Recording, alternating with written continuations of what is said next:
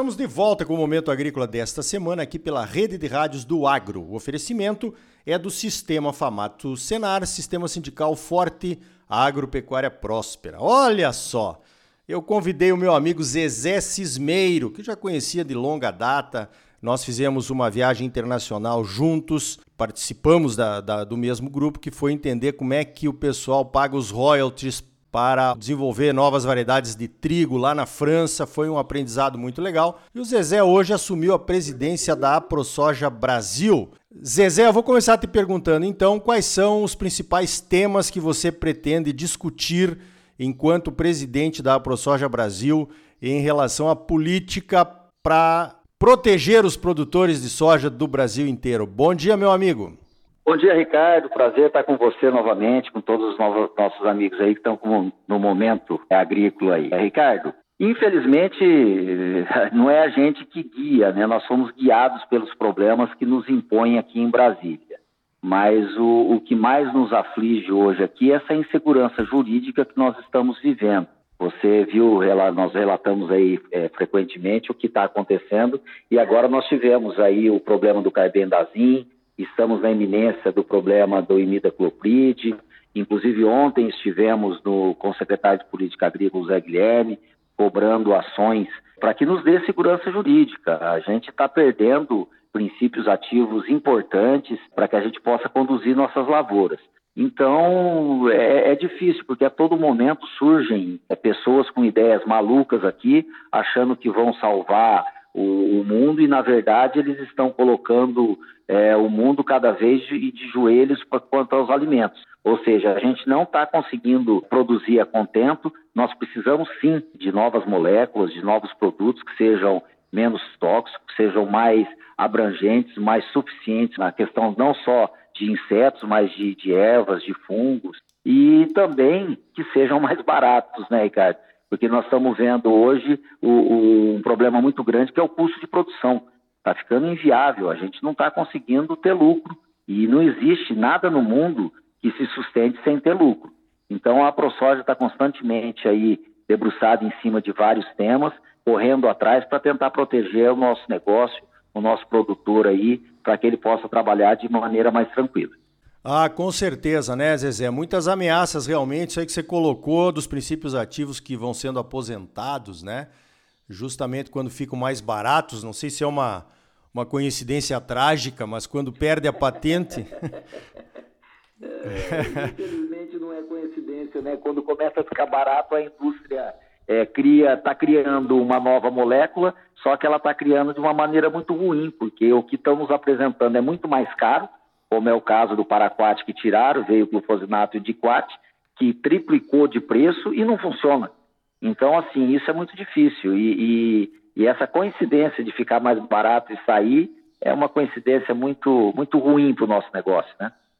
Com certeza, isso aí exatamente vai ao encontro do que você colocou aqui a respeito do custo de produção, né?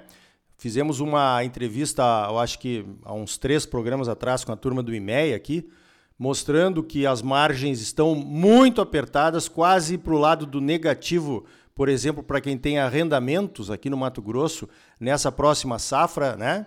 digamos assim, a, a indecisão ou a, a falta de previsão, né, de previsibilidade de lucro está de volta com certeza.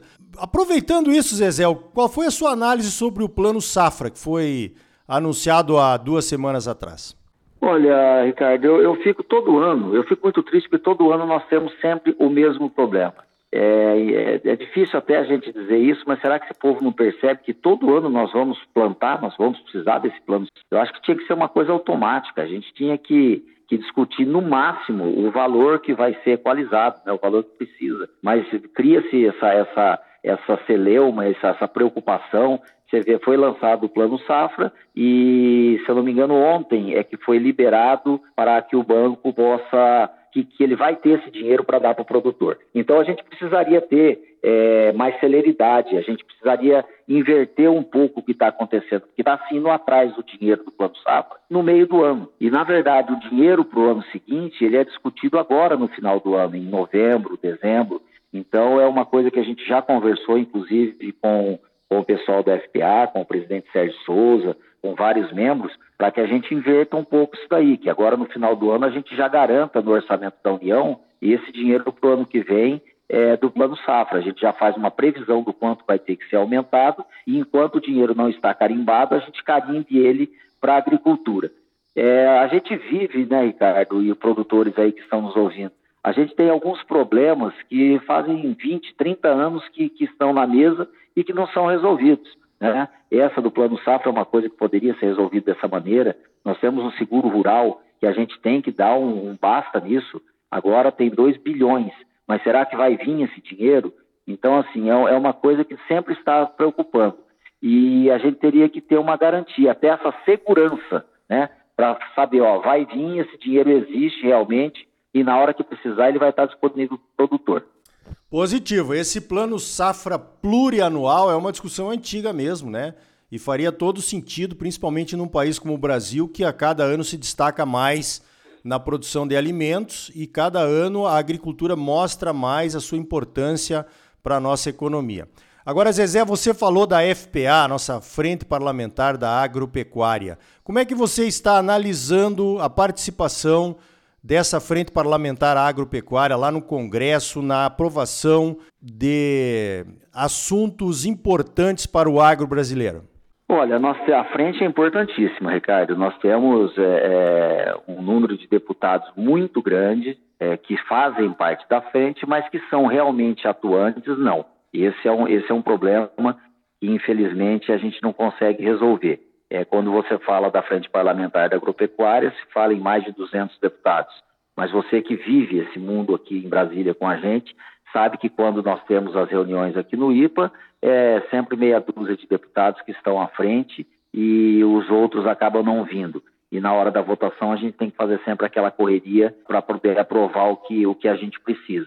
Nós não estamos conseguindo é, ter uma celeridade, uma rapidez em temas muito importantes é, como o PL dos defensivos, que a gente conseguiu aprovar na Câmara, mas agora estamos com, com um problema no Senado. Nós precisamos mobilizar os senadores é, para que eles, eles ah, votem isso o mais rápido possível, para que a gente possa ter essa nova lei dos defensivos, que inclusive, aprovando essa nova lei, a gente vai passar para o Ministério da Agricultura uma responsabilidade maior na retirada desses produtos. Então a gente pode não ter essas surpresas como foi o carbendazim, como está sendo o imidacloprid. Então, a frente parlamentar é, precisa, na verdade, nós, né, nós produtores, nós cidadãos brasileiros que, que elegemos esses deputados federais, nós precisamos cobrar mais deles para que eles dêem maior celeridade aos nossos problemas. Temos sim vários deputados que são incondicionais com, com nossos problemas do agro, mas nós precisamos fazer com que o nosso exército cresça. Nós precisamos ter mais gente aí na frente dessa, dessa nossa batalha é, diária para não, não, não, não termos mais essa insegurança jurídica tão grande. Beleza, essa questão aí que temos que fazer que o nosso exército cresça, tá dado o recado, né? As eleições estão aí. E o produtor tem que votar naqueles que com certeza poderão fazer a diferença aí na sua atuação parlamentar. Eu acho que nós estamos correndo um grande risco em alguns assuntos bastante sensíveis para o agro, por exemplo, a questão indígena. Nós não conseguimos caminhar, nós estamos deixando isso para um próximo governo, que existe uma indecisão aí sobre como pode acontecer, ou então para uma decisão pelo Supremo Tribunal Federal, né, naquelas condicionantes da Raposa Serra do Sol. Será que ainda dá tempo de mobilizar a turma para votar isso logo, Zezé? Olha, dá tempo, dá. O problema é a gente conseguir mobilizar esses deputados. É um ano, é um ano de eleição, você vê, eles estão em recesso, agora está todo mundo nos seus estados até fazendo é, as visitas nos municípios para tentar, para tentar é, garantir o seu voto novamente, né? E a sua reeleição, mas é, é, difícil por ser um ano eleitoral. Mas nós aqui, como a ProSoja, nós não desistimos nunca. A gente está em cima, estamos tentando fazer com que as coisas andem, e mas nós dependemos da, da boa vontade deles, né? Com certeza, mas acho que por ser ano eleitoral, talvez uma pressãozinha aí, não só nesse assunto, mas em outros, você falou aí da PL dos defensivos também, que é muito importante, né? Quem sabe fazendo uma pressãozinha eles votam, né? Você tocou num ponto muito sensível, que é o, o, o que nós podemos ter no ano que vem, né? É, essa eleição é uma eleição incerta, nós podemos ter aí a esquerda voltando, espero que não, trabalhamos para que não. Então nós teríamos assim a, a obrigação de votar esses temas mais sensíveis todos esse ano, para que a gente entrasse o ano que vem, qualquer que seja o governo, com uma segurança jurídica maior. Positivo. Esse é o Zezé Cismeiro, novo presidente da ProSoja Brasil, né? Zezé, olha, obrigado pela tua participação aqui no Momento Agrícola. Eu estou lá como presidente da Comissão Nacional de Cereais, Fibras e Oleaginosas da CNA. O diálogo sempre esteve aberto. Vamos ver se a gente estreita mais ainda esse diálogo com a AproSoja, porque unir forças é o que nós precisamos para evitar problemas para o agro e talvez melhorar um pouquinho esse ambiente de segurança jurídica que nós tanto almejamos. Parabéns pelo trabalho aí, Zezé, e obrigado pela tua participação aqui no Momento Agrícola. Obrigado, Ricardo. Estou sempre à disposição. Esse diálogo, você sabe que entre nós sempre vai existir. Na verdade, é uma obrigação nossa manter esse diálogo para que a gente possa proteger cada vez mais nosso produtor. Grande abraço a todos que estão no Momento Agrícola aí com nós. Estou sempre à disposição, meu amigo. Então tá aí. Olha, não entendo por que, que nós não conseguimos votar no Congresso esses assuntos estratégicos e ameaçadores para o agro de todo o Brasil. A sabedoria popular diz que não se deve deixar para amanhã o que se pode resolver hoje.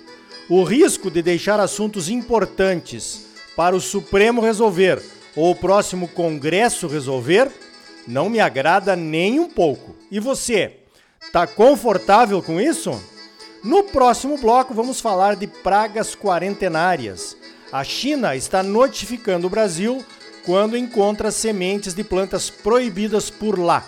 A devolução de um navio pode ser o próximo passo se não fizermos nada para evitar isso. E eles já fizeram isso, hein? Já devolveram o navio, lembra? Sistema Famato Senar.